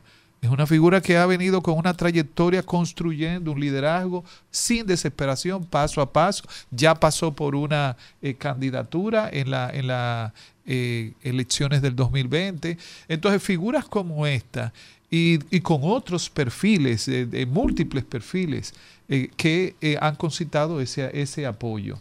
Pero quizás la, la, la, pregunta de Nelson, yo la tenía eh, a flor de labio, pero tú la fuiste contestando poco a poco. Pero yo siento, yo siento, el PLD lo reconocen los demás partidos, y aunque no lo dicen públicamente, pero lo reconocen por sus acciones, y lo reconoce el resto de la comunidad política nacional es el partido mejor estructurado, mejor organizado que tiene el sistema político dominicano en este momento. El, el PRM es un partido nuevo, por así decirlo, llegó al poder, pero la estructura interna a nivel nacional, porque uno lo ve en la capital, es una cosa diferente. Eh, la propia fuerza del pueblo se indica que ha tenido sus contratiempos para conformar eh, comités de base importantes, o sea, arraigo en, eso, en esos pueblos importantes, porque eso se va logrando con el tiempo, no solamente tener un local y pintarlo de un color determinado, sino tener una presencia realmente activa. Entonces, si bien es cierto que el PLD se le da esa categoría, no es menos cierto que hay una idea generalizada de que con el PLD, después de perder las elecciones, y comenzar los procesos en contra del PLD y las acusaciones y una serie de cosas, llegó un momento donde los PLDistas estaban como los reformistas en algún momento, que tenían cierto recelo, cierto temor, cierta, cierto cuidado de decir siquiera yo soy de tal partido porque se sentían hasta con vergüenza ajena. ¿Se ha recuperado esa situación? ¿En qué magnitud se ha recuperado esa situación? Porque de eso puede depender las elecciones principalmente en los rangos municipales y congresuales, más que las presidenciales, que tienen una incidencia de cuál va a ser la proyección eh, presidencial de acuerdo a esas votaciones. Sí, eh, eh, Rudy, esto que dice es cierto, o sea, las organizaciones eh, no son entes eh, per se con vida propia, somos los seres humanos los que constituimos las organizaciones y somos susceptibles de pasar por momentos de, de eh, decaimiento, depende de, de la circunstancia. Y esto no, no podemos negarlo que tuvimos momentos donde el, el tono de, nuestra, de nuestro entusiasmo pudo haber bajado. Pero esto ha ido creciendo día tras día desde hace varios años. Lo primero fue el primer eh, eh, motor de ir elevando la moral del ejército peledeísta eh, fue el realizar el noveno Congreso de Transformación de nuestra organización, cosa que no se ha podido experimentar en ningún otro partido. Y nosotros lo hicimos con la frente en alto sabiendo que estábamos siendo golpeados enormemente, que nuestra imagen eh, también estaba pasando por una situación difícil, pero en vez de acongojarnos y centrarnos en, nuestras eh, lástimas, lo que hicimos fue levantar la frente y echar para adelante una organización con un sentido muy profundo de la autocrítica y eh, de la valoración también de las cosas positivas que ha dejado el PLD en el país en, su trayecto de, gobierno. Yo pienso incluso, Andrés, ahí te, interrumpo un momentito nada más, yo pienso también que la motorización del partido le ha dado mucho, y ahí yo le doy el logro a los recorridos a nivel nacional que ha hecho más de una vez Abel Martínez promocionando su candidatura. Sí, sí, Porque uno ha visto las fílmicas y como que ha levantado ese fervor. Sí, claro. Que estaba apalastrado en algunos, en, muchos puntos. Me da, me da esa impresión que ese es uno de sus grandes logros. Eso es tan cierto que, dice, que lo que dices, que después de concluir ese noveno congreso, eh, nosotros emprendimos la ruta de establecer lo que decía Nelson ahorita, la consulta porque entendíamos que era necesario que pudiéramos identificar con tiempo cuál sería la figura que en su momento se constituiría en candidato presidencial o candidata presidencial del partido. Ese segundo momento, también e, ese dinamismo de competencia interna, eh, generó mucho entusiasmo. Abel Martínez fue uno de los protagonistas. Estuvo participando también una figura como Francisco Domínguez Brito, Margarita Cedeño y otros compañeros y compañeras que estuvieron participando. Entonces diríamos, ese es un segundo momento, un segundo escalón donde la moral peledeísta sigue subiendo, sigue permeando todo el espíritu de lo que somos miembros de esa organización. Y el tercer momento es el que nos encontramos ahora, que es cuando todos los compañeros se ven con el derecho y la oportunidad de competir por una posición a la que puedan aspirar. No importa tu jerarquía política, no importa el territorio donde te encuentres. Y eso que tú dices es muy cierto. O sea, cada vez que nosotros recorremos el territorio nacional con Abel Martínez, cuando vemos eh, los compañeros exhibiendo sus aspiraciones locales, así sea una vocalía a nivel de distrito municipal, hay una llama encendida que, eh, genera eh, esperanza, que genera posibilidad de oportunidades. Y hoy en día el PLD se encuentra con el entusiasmo a un alto nivel. Y eso va a ir creciendo en la medida en que eh, eh, Abel Martínez, como nuestra figura presidencial, siga eh, caminando por el territorio, siga conociendo a más compañeros, a más gente de la sociedad civil. Porque uno de los grandes retos que tenemos como campaña es que el 100% del electorado conozca a Abel en su dimensión de estadista, en su dimensión de candidato presidencial, que es en lo que nos encontramos ahora. El pareciera ser Escúchame ustedes, porque yo lo veo ustedes tan callados. Pareciera ser que el PLD, que en un momento determinado se constituyó en una de las fuerzas que logró mayor cohesión, después de los viejos partidos del Partido Reformista y el PRD, ya en la nueva, en, la nueva etapa de los procesos electorales dominicanos, se constituyó en uno de los partidos que logró concitar más eh, eh, alianzas. Y en eso Leonel Fernández como presidente del partido y como presidente de la República, como presidente del partido y candidato en algunas ocasiones, manejó una estructura que se convirtió en una maquinaria casi todopoderosa en el entorno de otros partidos satélites, satélites digo porque no eran del partido, pero que daban una fortaleza, aunque cuantitativamente uno lo viera pequeño, pero de una fortaleza de, de estructura grande. Sin embargo, ahora vemos que el PRM habla de 18 organizaciones que está logrando concitar alianzas, organizaciones, movimientos, partidos, y el P, eh, la Fuerza del Pueblo también en esa dimensión está hablando de eso. Vemos al PLD como muy callado en esto. ¿Se va a quedar el PLD más rezagado? ¿Está haciendo eh, acuerdos, alianzas? Porque lo que la gente habla es de la alianza entre la Fuerza del Pueblo y el PLD. No, hay otras fuerzas que, que concitan también esa trascendencia en un proceso electoral. Sí, Rudy, el, el, PLD está abierto a establecer alianza. En ningún momento eh, esto eh, ha, salido de las de, la agenda de nuestra organización.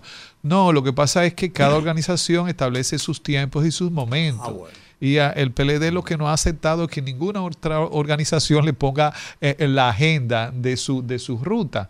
Entonces, nosotros, por ejemplo, eh, eh, creamos una comisión de alto nivel encabezada por nuestro candidato presidencial, Abel Martínez, pero de la que forman parte el presidente Danilo Medina, el secretario general Charlie Mariotti y otros compañeros, para conversar, para establecer los diálogos eh, de posibles alianzas. Eso nos permitió hacer una reserva de alianzas para que ya está presentada a la Junta Central Electoral y que en el día de mañana pues hay que eh, formalizar a través de, una plataforma que la Junta ha establecido y eh, vamos a establecer alianzas con esas organizaciones cuyos intereses coincidan con los intereses del PLD. Claro, porque si no, así no tiene sentido. Así es. Entonces, eh, ciertamente, nosotros vamos eh, de, un nivel, de una escala mayor o menor, pero sí con otras organizaciones. Pero se ve en, la, en el panorama que, por ejemplo,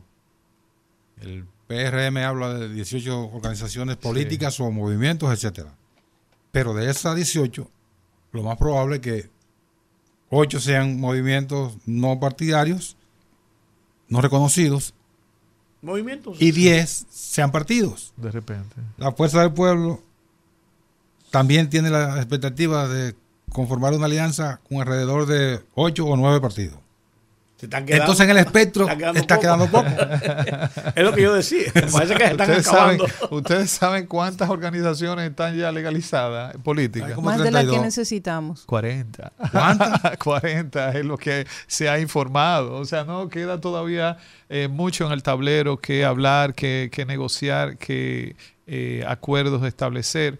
Pero recuerden que la, la, fuerza de una alianza o de un bloque opositor no va a estar centrada en la cantidad de organizaciones que estén en ese bloque sino en la calidad, en la capacidad de trabajo, en la también en la eh, coherencia programática que puedan eh, haber entre ellas.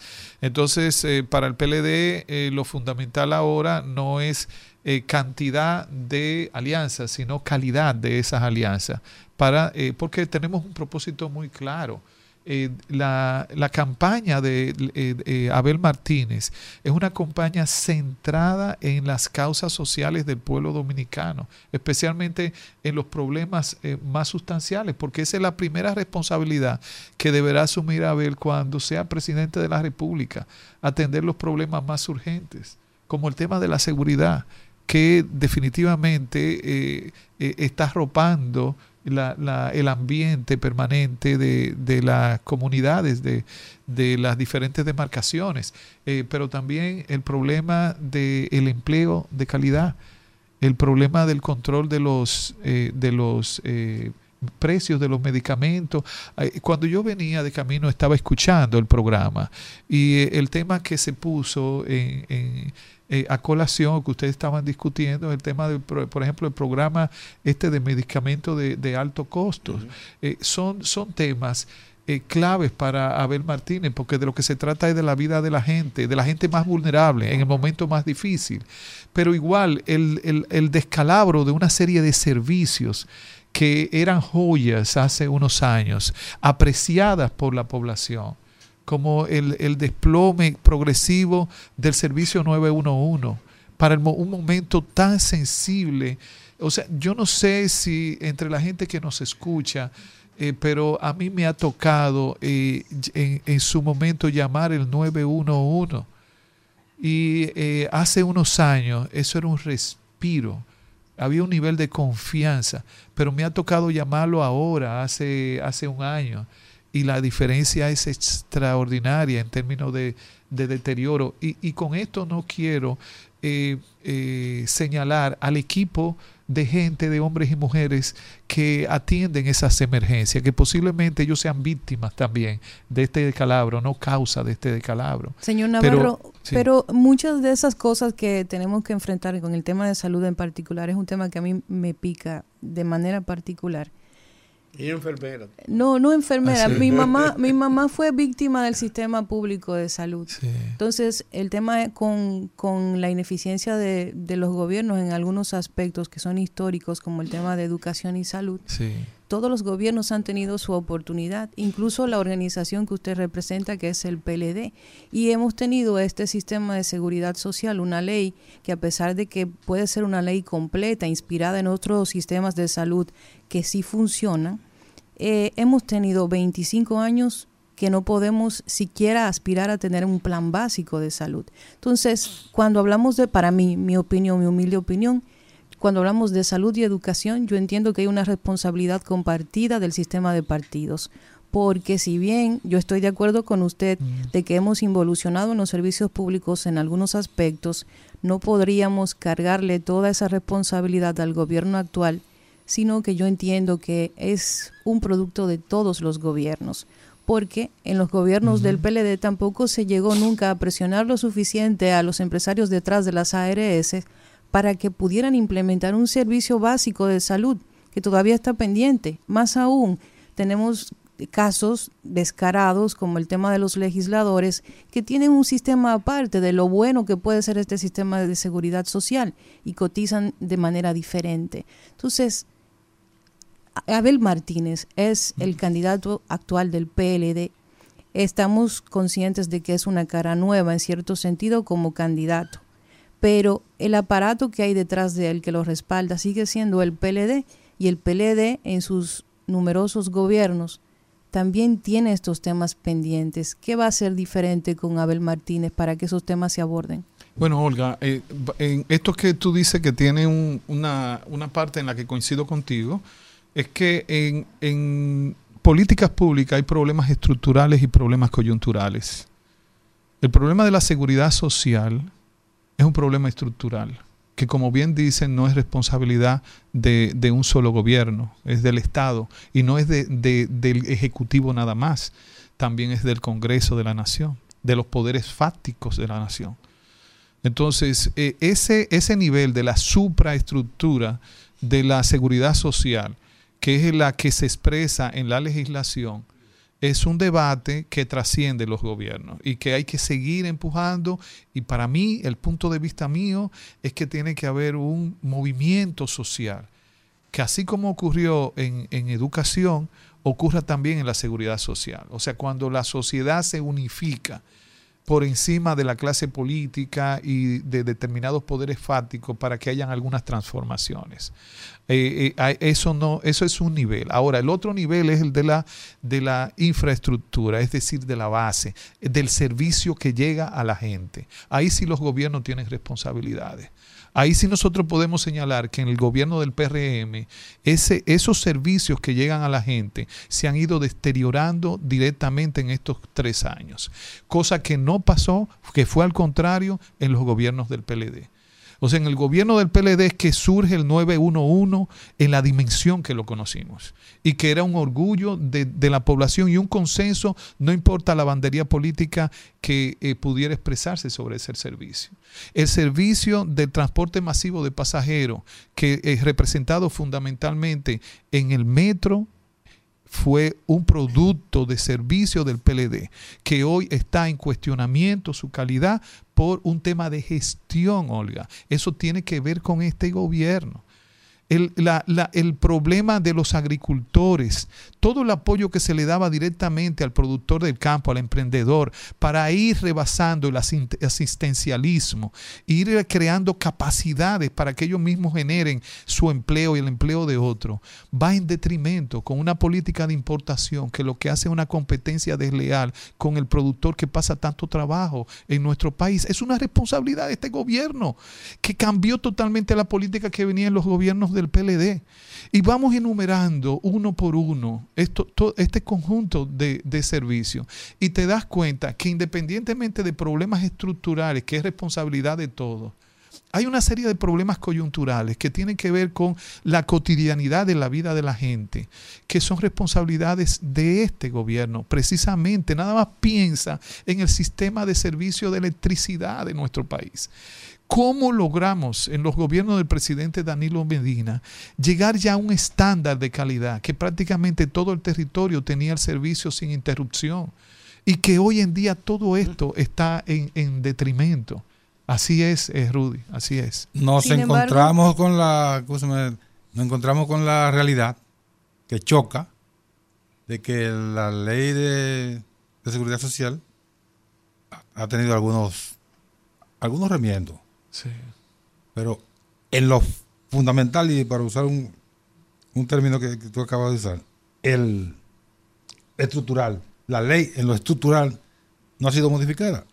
Y nos encontramos con la realidad de que el PLD tiene 59 diputados. Entonces es corresponsable de, de que no se haya podido modificar esa ley. Bueno, pero la responsabilidad compartida uno no puede negarla. Pero cuando, Nelson, tú dices ese número, ¿Y el, y el, y el partido de gobierno cuántos diputados tiene? O sea que. Bueno, pero estamos, hablando de una figura importante del PLD claro, Claro, sí, por eso te digo que la, el, cuando entramos a problemas estructurales, tenemos responsabilidades todos.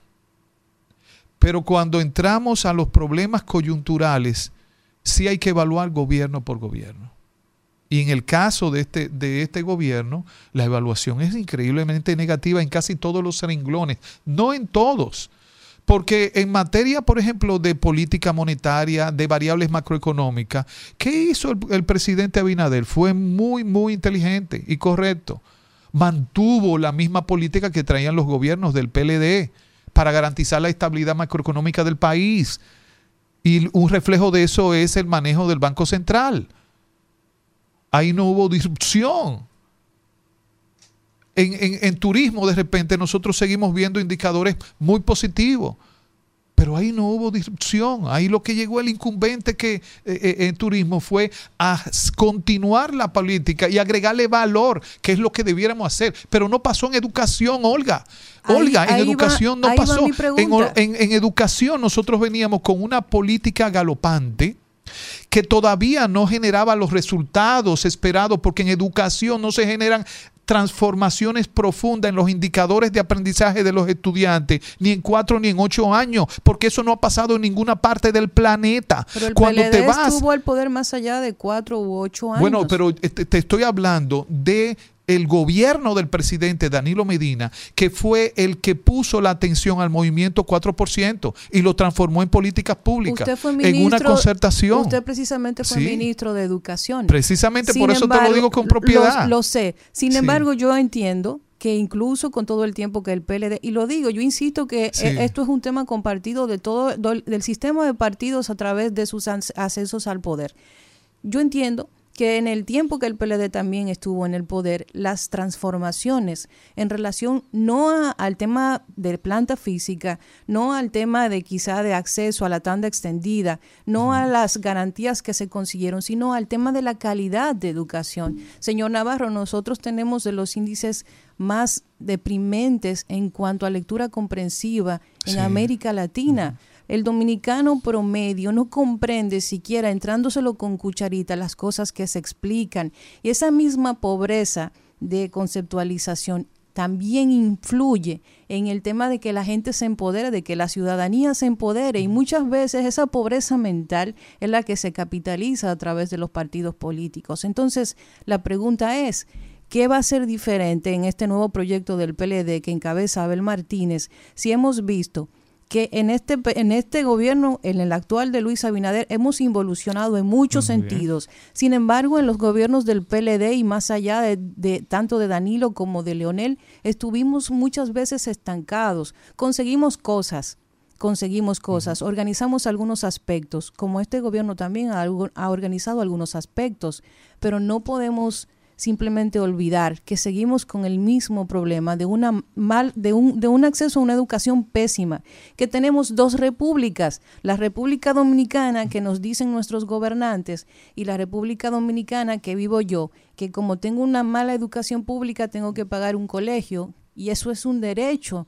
Eso no debería ser un negocio. Pero, eh, Entonces tenemos un mal sistema de salud pública y tenemos que pagar clínicas. Entonces, ¿en qué momento esos derechos que tienen que ser eh, asegurados por los gobiernos, representados también por los partidos, van a ser derechos y no privilegios.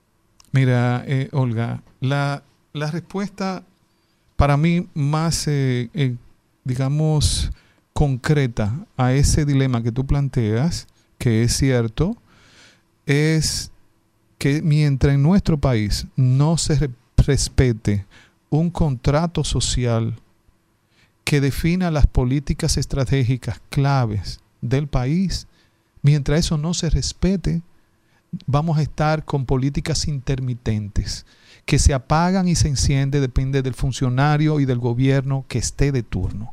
El PLD asumió la responsabilidad con la ley 1 del 2012 de hacer un punto de inflexión en la trayectoria del desarrollo del país con la Estrategia Nacional de Desarrollo.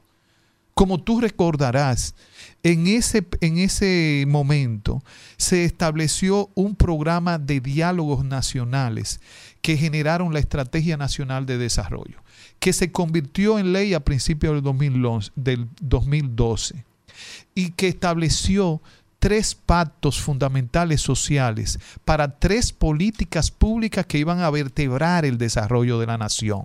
Eso se hizo en el gobierno del PLD. El primer pacto que se logró fue el pacto de la educación. Y nosotros comenzamos a aplicar ese pacto de manera rigurosa.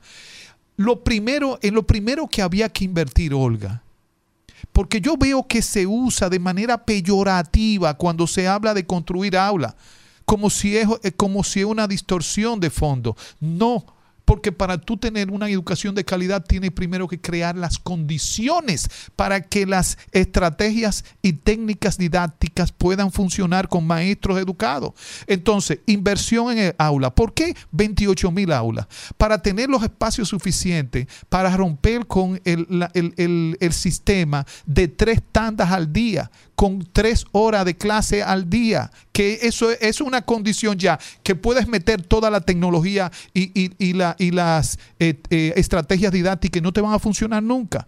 Entonces, debes crear factores condicionantes que por sí no te mejoran la calidad de la educación, pero que te crean el, el ambiente, las condiciones para que sí puedas mejorarla, que es el eh, espacio suficiente horas suficientes de docencia, tecnología que te facilite la aplicación de las estrategias eh, tecnológicas. Todo es una enorme, supermillonaria eh, inversión que había que hacer y que la hicimos. Ahora, factores eh, determinantes de la calidad educativa que deben ir eh, acompañados, o sea, deben ir, ser paralelos. Primero, rediseño curricular, un nuevo paradigma curricular, curricular que lo hicimos. Después, formación de los maestros en ese nuevo tipo de currículum, también que lo emprendimos, no lo terminamos, pero lo emprendimos. También nuevas cohortes de nuevos de generaciones de maestros con un currículum universitario con la, normativa 9 del 2015, que lo hicimos y que ahora en este gobierno la están revirtiendo y la están eliminando, la están bajando de calidad. ¿Cómo así? Sí, porque ahora con el Ministerio de, Educación Superior, ustedes han visto el escarceo que se armó con el, el, intento del cambio de los baremos de exigencia para tú poder estudiar en una universidad de educación que no sea el peor estudiante de que sale de bachillerato que, opte por educación, sino que, sean los de mayor calidad. Pero eso se está eh, desmoronando, Olga, ahora. Entonces, ¿qué pasa? En, los países de indicadores altos de, eh, eh, calidad educativa, de aprendizaje, esto se logró no en un periodo de gobierno, no en dos periodos de gobierno, en décadas de políticas continuas, que cada quien le agregue valor, sí, pero que no la destruya. Y lo que ha pasado en el, con el PRM en el gobierno es que llegaron con, con cantos de sirena y quisieron... y han desmontado todo lo que se había construido, que no fue el PLD nada más, que fue un concierto de la sociedad que se puso a, una. Nosotros, nosotros pudimos haber cometido errores en la aplicación de una política pública, claro que sí. ¿Quién no lo puede cometer? Pero la cantidad de acierto, la decisión de que esta política pública se llevara a cabo a partir de una base social, como lo fuimos haciendo, vinculando a las universidades, a la formación de los maestros, a organismos internacionales. Entonces, pero ¿qué pasó? Que el segundo pacto de la Estrategia Nacional de Desarrollo, que era el, pacto eh, por eh, la transformación del sistema energético. El PLD lo llevó prácticamente a la firma, hubo un consenso y el PRM al final del gobierno del presidente Danilo Medina lo bloqueó y lo negó y, y no quiso firmarlo. Y cuando llega Binader al gobierno, toman el mismo documento y entonces ahí sí lo firman. Pero se firmó ese pacto, Olga, y no han hecho nada de lo que está acordado ahí. Al contrario, una de las materias más reprobadas que tiene el gobierno de Abinader es el, servicio de energía eléctrica. Y ustedes han visto cómo ha tenido que ir cambiando de funcionario a funcionario, cómo el descontento de las poblaciones de las comunidades. Cuando nosotros hacemos caminatas en los barrios, encontramos las calles llenas de, de ceniza, de llantas, de la gente ya que está harta de los apagones, porque eso prácticamente había desaparecido en los gobiernos del PLD, Olga. Entonces, y falta el, otro pacto, que es el pacto fiscal que no lo logramos nosotros, pero que tampoco hay visos de, de, que se pueda emprender en esa ruta. En definitiva, yo estoy de acuerdo con cuando tú hablas como una ciudadana dominicana indignada, porque debimos tener ya unos indicadores en determinadas políticas mucho más elevados. Ciertamente es el problema del Estado dominicano con la intermitencia de las políticas públicas. Terminamos. Sí, ya lo están haciendo señas. Increíble, increíble pero cierto. Bueno, yo se me quedaron muchas preguntas, ojalá pueda eh, venir En- nuevamente. En, en 30 segundos, Andrés. Pasado mañana ustedes van a hacer su marcha. Así es, sábado, sábado eh, 8 de julio. Donde parte, que consiste... eh, la la, eh, marcha de la esperanza parte del cruce de la eh, Pedro Livio Cedeño con Duarte. Vamos a ir eh, descendiendo, caminando toda la Duarte hasta llegar a la ciudad colonial y en la calle en la calle Mella vamos a llegar hasta el malecón. Es una ruta corta, pero queremos todo el Corta, de- entusiasmo. de- de allá No. arriba. bueno, sí, para lo que estamos acostumbrados a hacer, sí. ¿Va a ser caminata o va a ser Sí, caravana? caminata. Es, Caminata. Una, es una caminata eh, masiva y lo que queremos es que todos los ciudadanos que se animen a levantar con una incluso una pancarta su causa social puedan hacerlo junto con nosotros. A partir de las 2 de la tarde. A partir de las 3 de la tarde. Y en el malecón se Bueno. van a, a reunir. Sí, ahí concluimos. Así es. Vamos a darle las gracias, abrir este espacio para que pueda regresar con nosotros Sí. en algún momento. Tengo muchas preguntas de política exterior con usted, pero Bueno. esperamos, le, le abrimos la invitación Ah, nuevamente. gracias, Olga. A ustedes muchísimas gracias por habernos acompañado. Estuvimos conversando con Andrés Navarro. Por el día de hoy es todo, pero mañana no nos encontramos aquí en el rumbo de la tarde. Hasta, mañana. Rumba 98.5, una emisora RCC Media.